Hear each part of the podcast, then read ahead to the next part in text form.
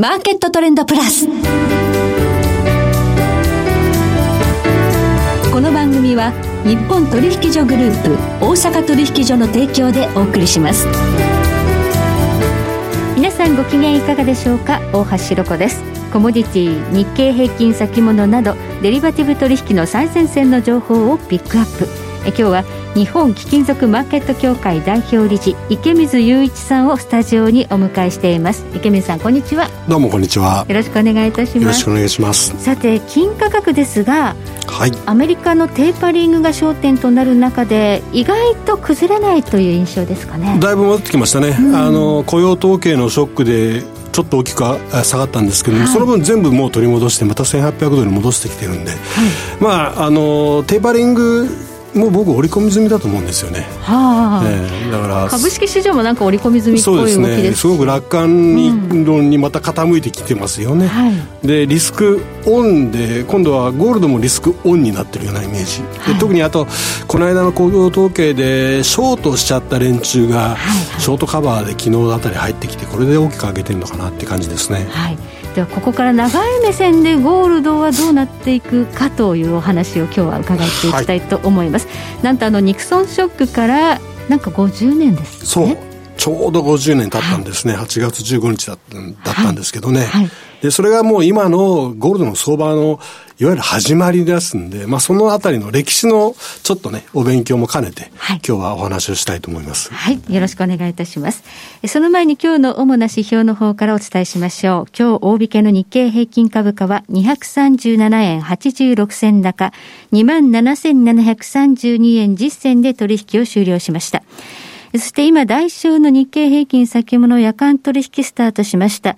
現在27,800等円で推移しています。日経平均ボラティリティインデックスは18.78でした。えー、そしてコモディティ東京プラッツドバイ原油先物終身現月22年1月ものは日中取引の終値で1630円高44,360円でした。大阪金先物22年6月切りは日中取引の終値で54円高の6360円となっています。ではこの後池水さんにゆっくりと話を伺っていきます。マーケットトレンドプラス。ではここでお知らせです。日本取引所グループ大阪取引所では8月27日金曜日午後6時からウェブセミナーを開催します。テーマは株式投資家も注目初めてのオプション利用法セミナー。講師はシンプレックスインステチュート代表取締役伊藤祐介さん、同じく取締役の安藤のぞみさんです。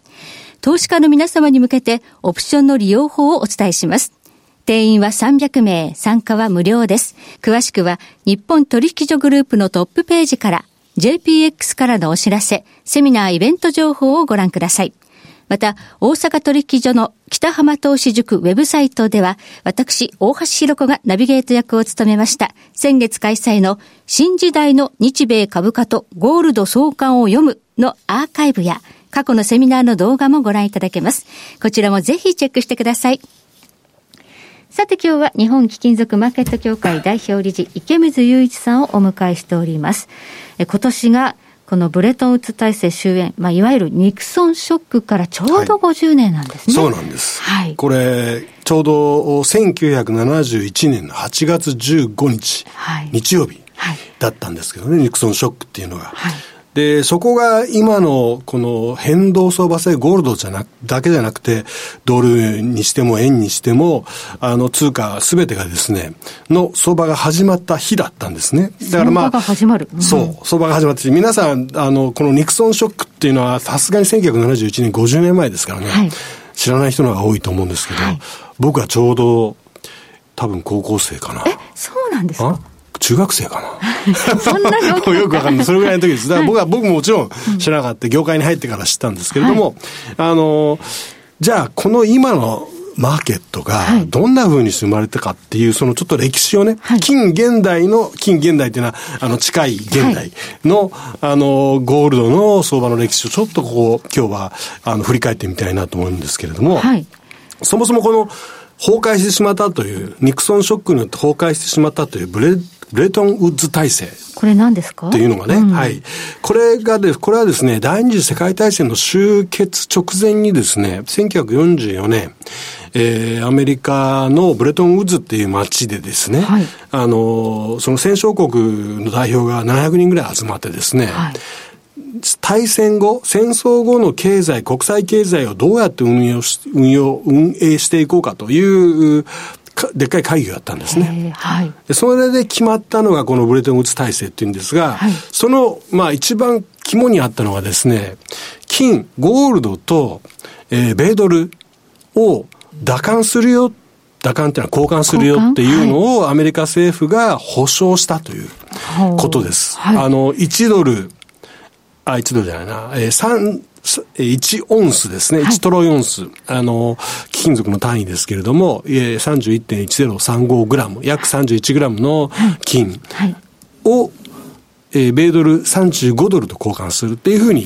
決めたんですね。35ドルだったんですね、はい、ということは、はい、まあ、要は、今、1オンス今のゴールドって1800ドルですね。はい、で、その当時は1オンス35ドルで固定されたわけですよ。はい、で、ゴールドだけじゃなくて、ドルと、えー、他の通貨、例えば円は1ドル360円で固定だったんですね。はい、そういうふうにして、マルク、スイスフラン、えー、フレンチフラン、みんなドルとの交換比率を固定して、はい、ドルはゴールドとの交換比率を固定する。はい、ということは、結局すべての通貨がゴールドに結びついている。間接的に。間接的に。えー、ですから、当時この制度は、えー、ドル金、金ドルシステムとも呼ばれてたんですね。はい、まあ、要は金ドル本位制みたいな。はい、そういうシステムが戦後作られて、はい、それがまあまあしばらく1944年から始まってですね、えー、うまく機能してたんですけれども、はい、まあでも経済規模はどんどんその戦後復興とかで大きくなっていてですね、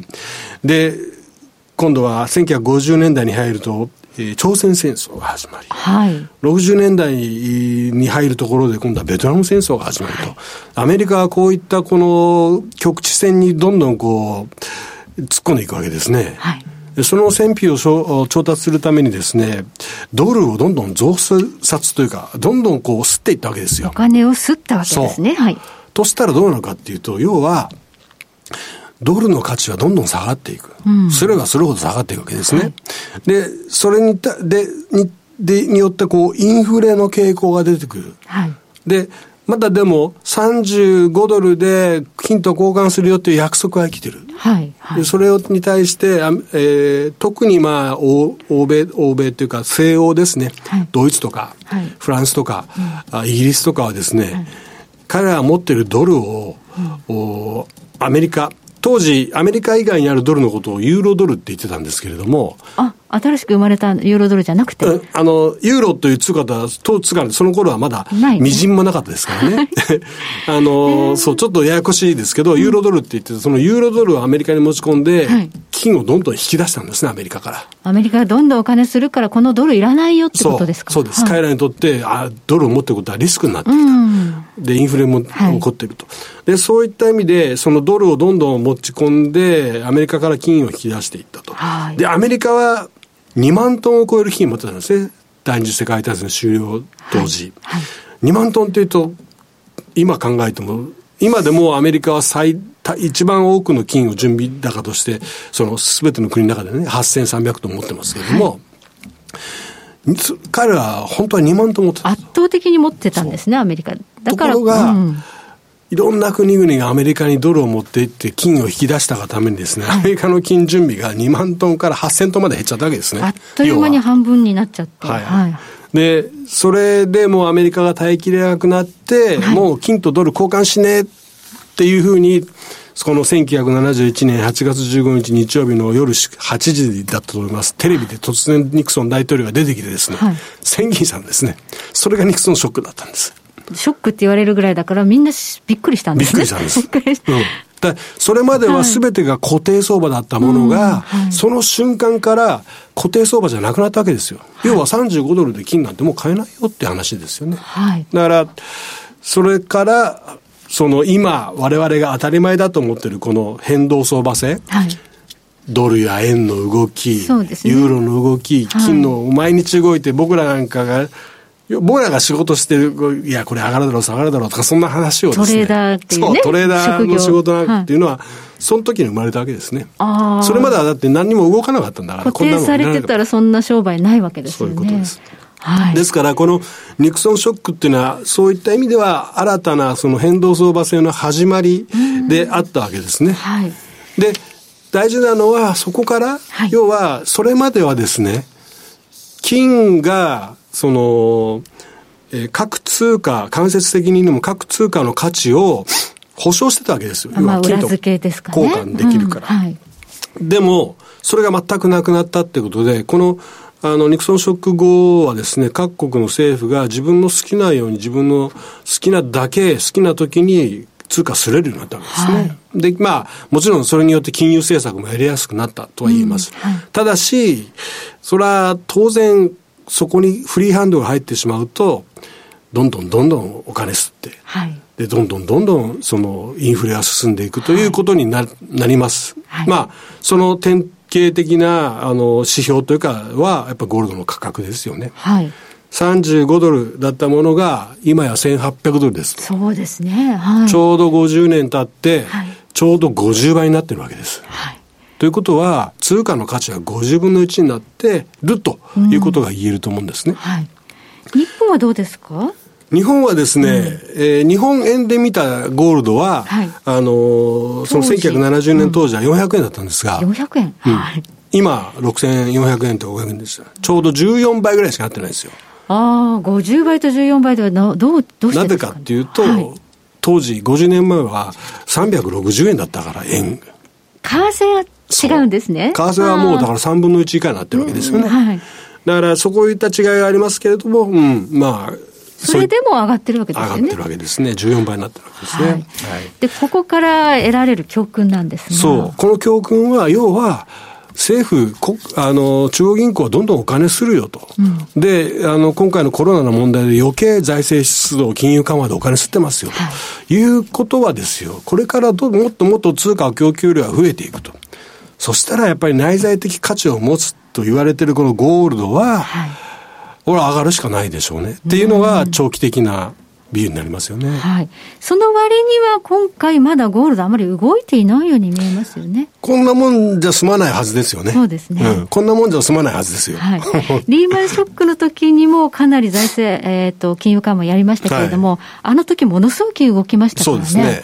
うん。今はそんなもんじゃないですからね。はい。はい紙幣のまあ流通量はもっともっと増えている中で、ゴールドはまだあまり大きく動いていないということは、何かのきっかけで、これ、バンと、い、く可能性もありますね、まあ、だから持っとくということが、すごく保証になる、保険になるんじゃないかなと思いますね。はい。ありがとうございます。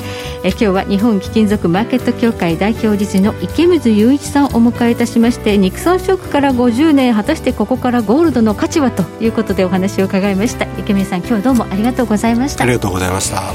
えそして来週です。来週のこの時間はエモリファンドマネジメント代表江森哲さんをお迎えいたしましてえ賞金市況の動向と今後の見通しをお送りいたします。それでは全国の皆さんごきげんよう。